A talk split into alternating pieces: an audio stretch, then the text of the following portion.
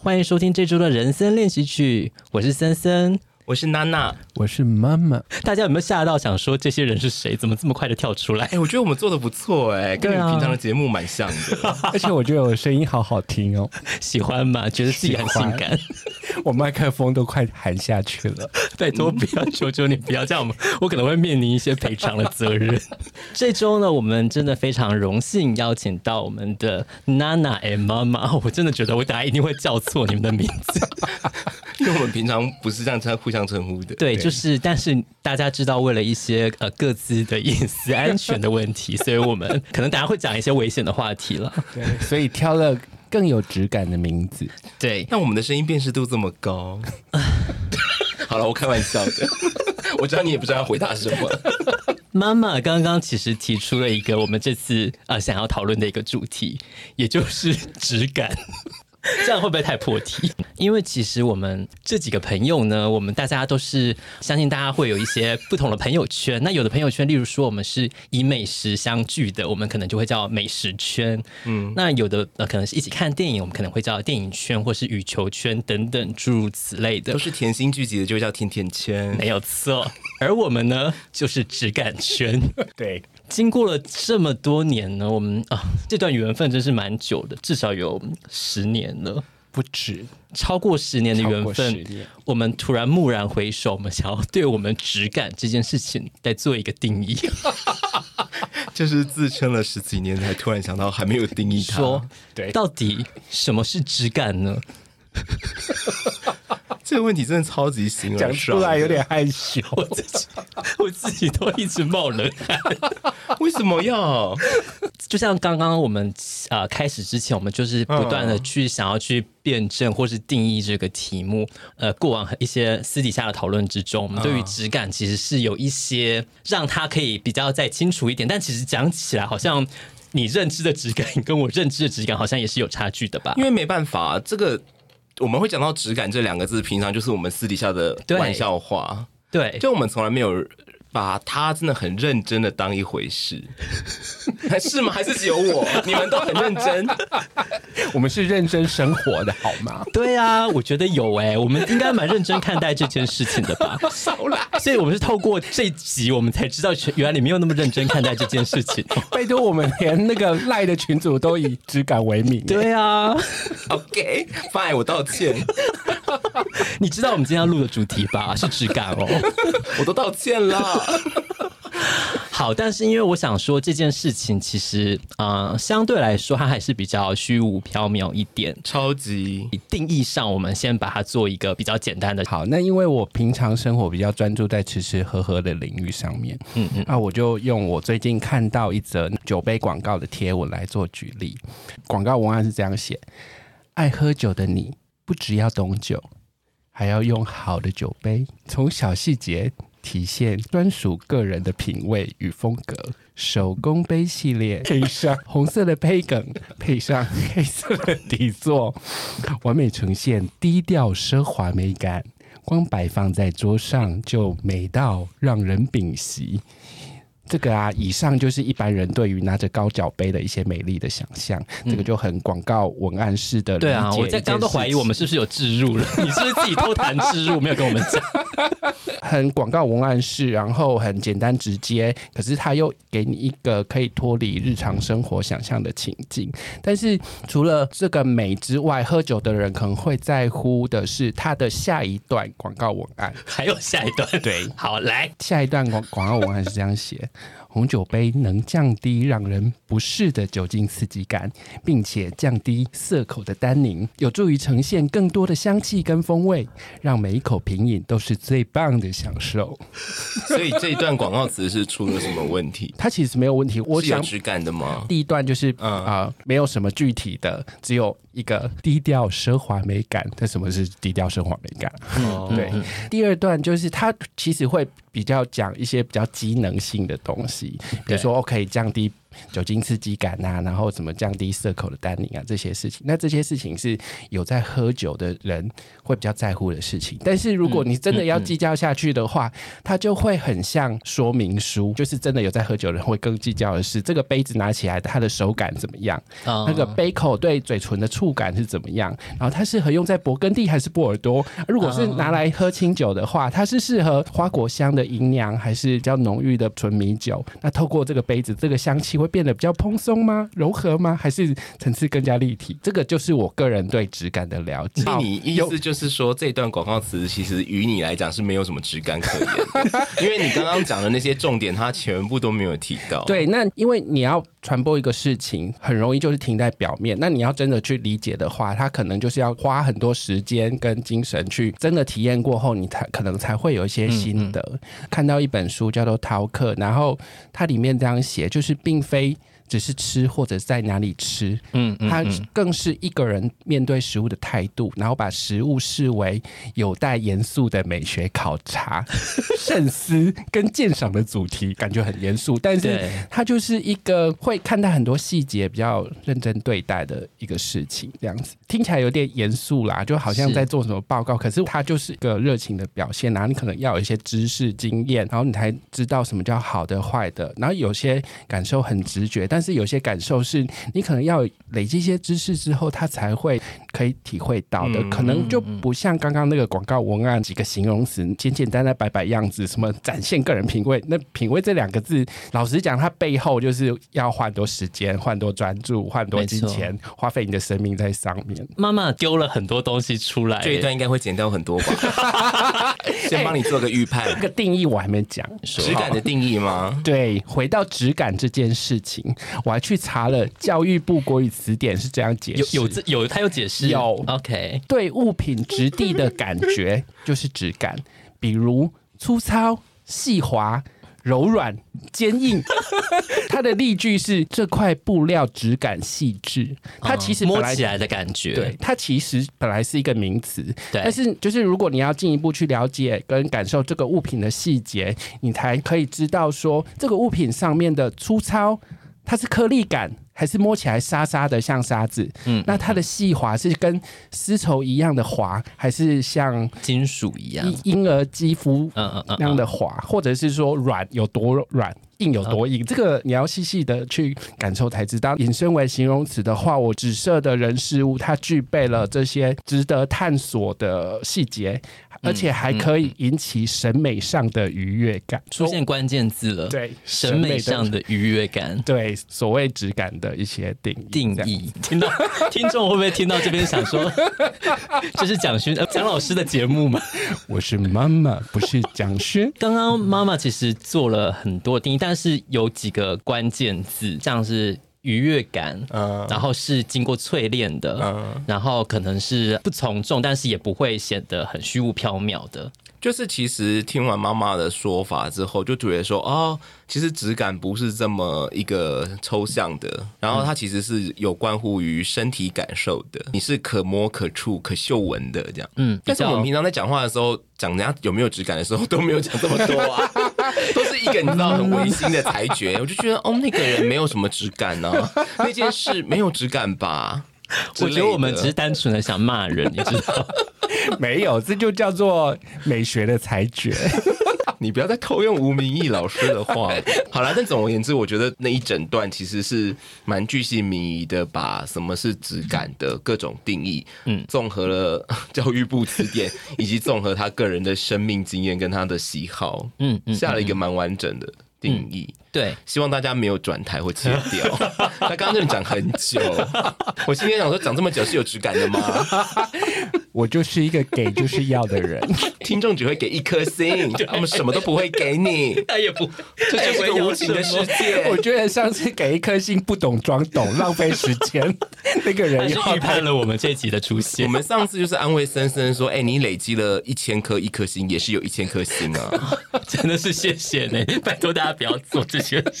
哭了，泪洒录音室，就很清楚可以知道，妈妈她是对于品饮跟食物上是比较有热情，跟她确实投入比较多的心力跟资源做这个评判的。但是我相信妈妈也是做过很多的功课。或者是甚至你考取了一些证照，对啊，对啊，花很多时间心血，对啊，所以其实一方面是你有兴趣，然后二方面是你真的投入呃时间啊跟成本，你去研究之后，你会发现它的趣味在。如果说你呃在这个领域中，你遇到就是怎么样的行为，你会觉得是反面来说是比较没有质感的吗？分享是很开心的事情，但是我觉得就不要装逼。嗯、我刚刚那样讲，有人会觉得我在装逼，但是你没有感受到我的热情吗？我就。对啊，如何要在呃表达热情跟装逼这件事做一个区别？我就是就是真心的分享，嗯、就是因为又开始诛心了。对啊，没有没有，因为唯心论。对，这样讲很唯心论，但是有一些例子讲出来之后，就会觉得他只是想故意炫耀。比如说在清酒吧喝酒好了，那老板他来推荐某一款酒，是客人呢，他就一直打枪他炫耀说哦自己喝过很昂贵的酒，什么十四代什么什么 blah blah，他就说哎你。今天介绍给我这个不够看。然后，因为十四代就是跟大家解释一下，它是一个产量稀少，然后价格比较昂贵的清酒。其实对很多清酒咖来说，我可以喝到很多各式各样的地酒啊，或是各式各样风味的东西，就是价格没有那么高，但是也是很吸引人的事情。可是这位客人呢，他就你是有在攻击特定的一个人士吗？没有，就我不知道 这个是他想象出来的人呢。OK，对，他其实是一个实际的例子。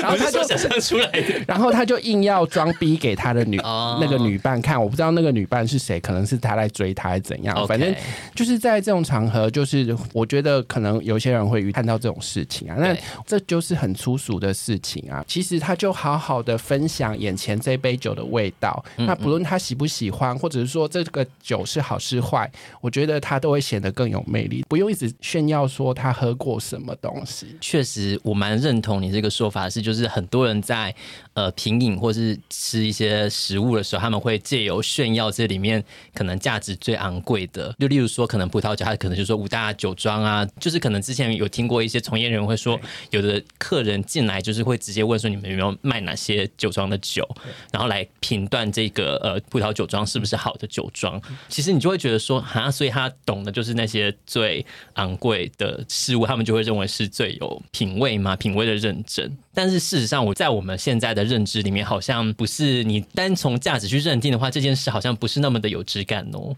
对啊，就是不要从价格，而是从你体验过的东西，你你真的喝到，你真的感受到，那才是真的啊！你以为你用一个比较温馨的口吻结尾，就会听起来不那么憋屈吗？啊？因为我真的好怕憋屈的，我跟你说，因为我真的好怕这一集就是变成就是很憋屈，没有很憋屈啊，他们。当他们在装逼的时候，他们难道不必取吗？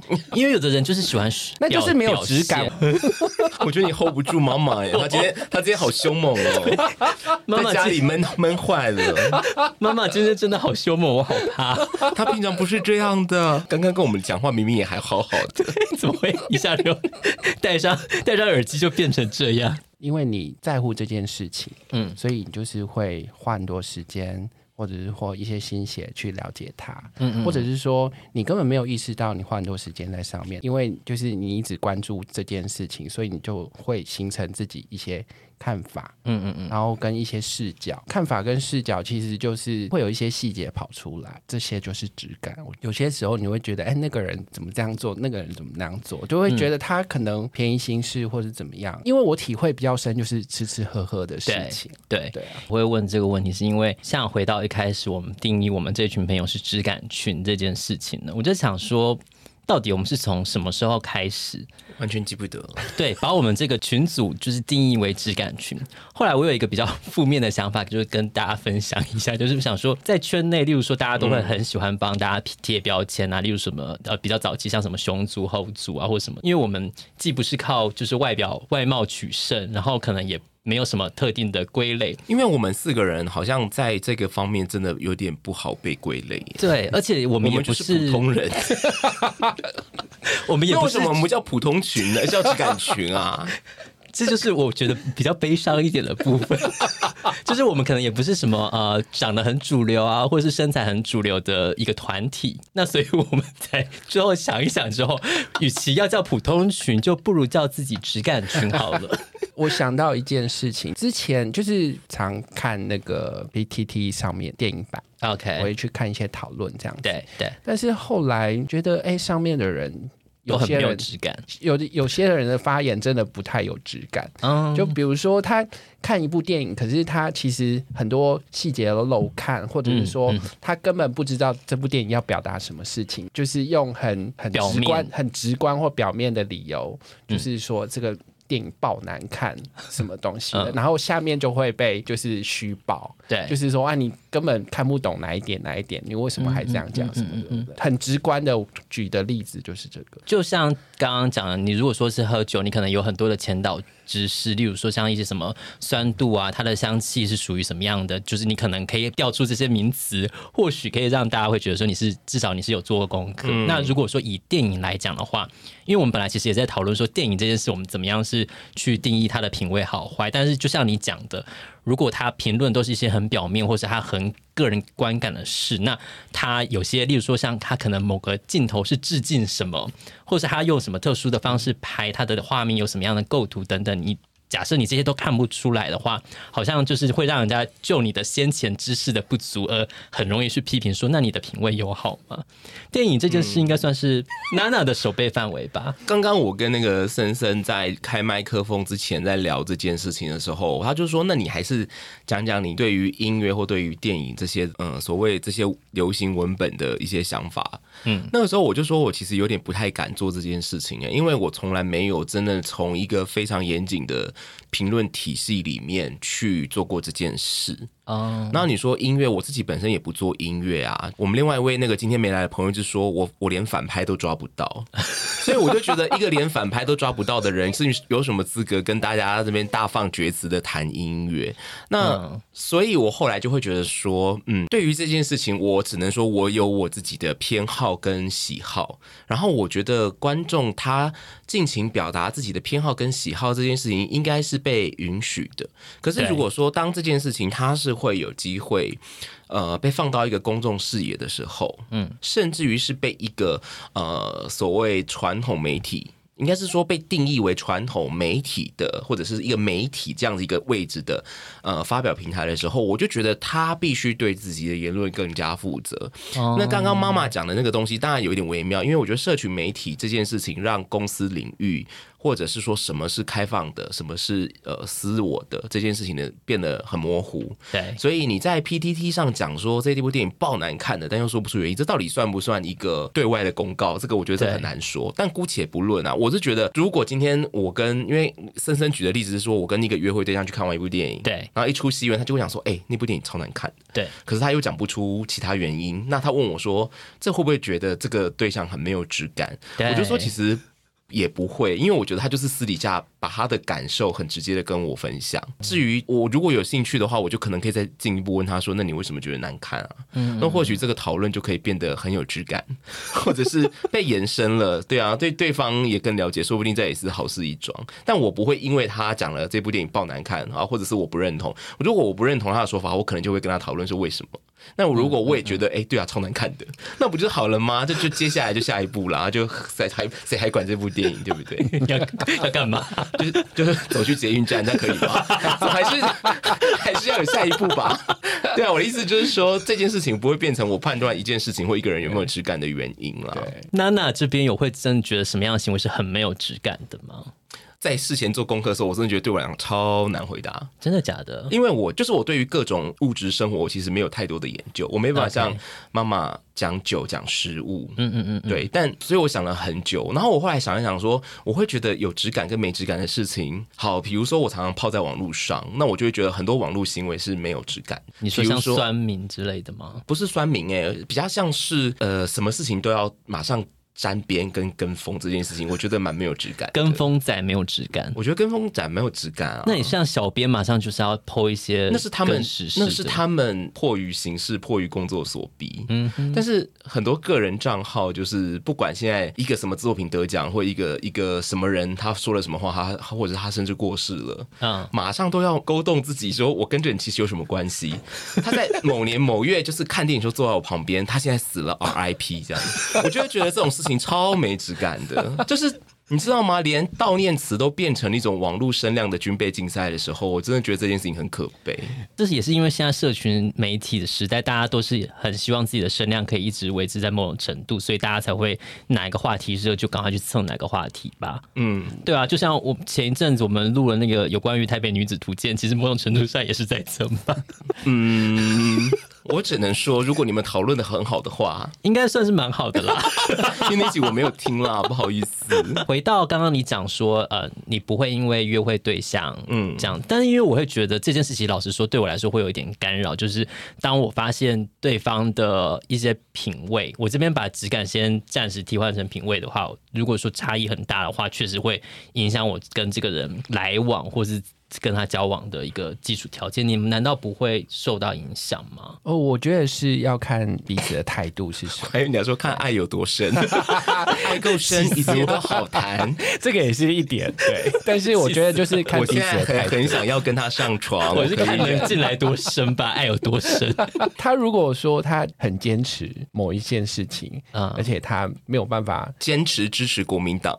容忍 容忍跟对方讨论这件事情的话，uh, uh, 我觉得就会影响到彼此相处的气氛。假设像刚刚你讲一开始讲那种没有质感的，呃，例如会喜欢去炫耀说我就是要点什么这样子的对象，你觉得你可以跟他约会吗？还是说天呐，霸气总裁？嗯、呃，那要看他长得怎么样。没有啦，我觉得这 这种行为，我觉得半个小时讲都白讲都白讲了。我觉得我觉得这样不行啊，真的。Uh, uh, uh. 对啊，就是一直炫耀。这件事代表他，代表说他除了这件事情之外，他在做别的事情，也有很可能这样装逼啊。因为装逼就是一个很不好的行为，就是有可能他呃打肿脸充胖子，可能在别的事情打肿脸充胖子的话，可能会比较不好的后果会出现。这样，我想补充一点，我刚刚讲的呃说蹭热量这件事情，其实我真正在意的是说你你对一件事情表态，这当然是没有问题。就像你们说要谈台北女子图鉴，这也没有问题。但是你到底有没有一个自己自己的一个观点或一个看法，对，然后并且这个观点跟看法是经得起检视跟考验的，而且你是可以，人家在反驳你的时候，你是可以说出一套你为什么这样想，而不是说，嗯、对啊，就只是呃去附和一一件事情的那个声量。如果单纯就这个行为来讲，我觉得这样很不可取。那如果你说大家都讲台北女子图鉴，但是唯独你就是讲的特别好，或者是可以打动我的话，那我也接受你去蹭这件事，有点像他讲的啦，呃、就是不要装懂这样。可以综合归纳出一些结论是，就是你知道你自己为什么喜欢或为什么讨厌，那你就算一开始就是你可能表达出强烈的喜欢或强烈的讨厌情感也好，但是你至少你能够讲出原因，那这些原因是有所本的，你至少可以是跟。大家去沟通的，或者是说，它也牵涉到个人情感，因为你有时候可以把这个个人情感，如果说你可以讲得很清楚的话，我觉得这也算是某种程度，你知道你自己要什么，或是讨厌什么，我觉得那就会很清楚啊，就是不会说沦为只是我就是想要呃谩骂或是什么的。我觉得这样至少在这个部分上，我们是比较有共识，就是知道我要什么，而且其实在这之前，我是有做过一些。研究的，我不是说我只喝过少少的一些日本酒，然后就会说，嗯，我觉得日本酒都很糟。其实，因为你对重点是你喝的不够多，对，那你至少呃喝到了一定程度，你再来下这个评论。那或者是说，呃，它有什么味道会让我不喜欢，或者是我之前有什么经验？我觉得这个呃，至少大家会觉得说，OK，你是做过研究的。他其实单纯分享就好了，他不用就是很武断的一定要就是推翻一整船这样。是啊，但是因为我觉得这就是回到像那种很社交。场合很竞争的话，你可以想象，当一群人在一起拼命的时候，嗯，你如果好像不讲出一些什么你炫耀你的那个羽毛的话，那大家就会觉得说，哦，嗯嗯，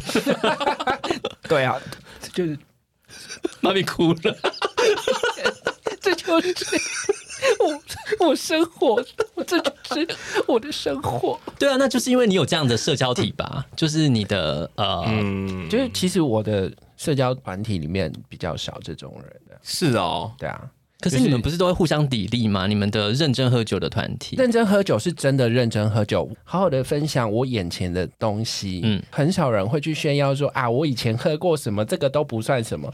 他真的喝过什么，可是他不会在那当下就是拿出来，好像要打脸所有人。他们其实不会这样，都是很真心的在讨论。眼前的东西，或者是说对比，或者是说有一些相似的东西，他把以前的经验拿出来跟大家分享，对、嗯，那个过程就是一个审美过程的愉悦感。哦那你们觉得在那个过程当中，有时候比如说今天在场的啊五个人好了，其中有四个人都说某一支酒很棒，但是你明明觉得还好，你们这个时候会怎么说出自己的想法？要要看你跟我，我觉得是看那个场合到底是什么场合。嗯嗯，如果是就是那种很公开的场合，我我不会讲真话。嗯，还是有点社会化的。对对，我蛮社会化的啊。但是如果是私底下，就是几个好朋友，就是大家平时就很熟了，我就会讲真的。哦，对对，因为我不是很喜欢出风头的人。哦，对，回到刚刚妈咪讲那个情境啊，另外一种比较有质感的做法，应该是你分享你喜欢的。一个呃方向或是呃类别，但是你也不会去否定别人的想法，嗯，对，你很武断的去否定别人的想法，其实算是一个比较偏没有质感的行为。对，因为因为有有的人的出发点是他想要踩着别人的哦，对对对对，想要把别人贬低，然后好像来抬高自己，来凸显自己的什么东西，这其实蛮容易出现在一些。场合上，我觉得不管是各种领域都会，领域都会啊。对，我觉得我自己在做这件事情的时候，说实在话，真的多半时间是比较出于开玩笑啦。Oh. 就是我不太会真的觉得，呃，什么事情是没有质感的，呃，或者是说，哇，你这个就是一定品味高或品味低。就比如说，我蛮常拿直男喜欢五月天这件事情开玩笑，就说啊，反正他们就是听林俊杰啊，五月天啊，一下都湿了。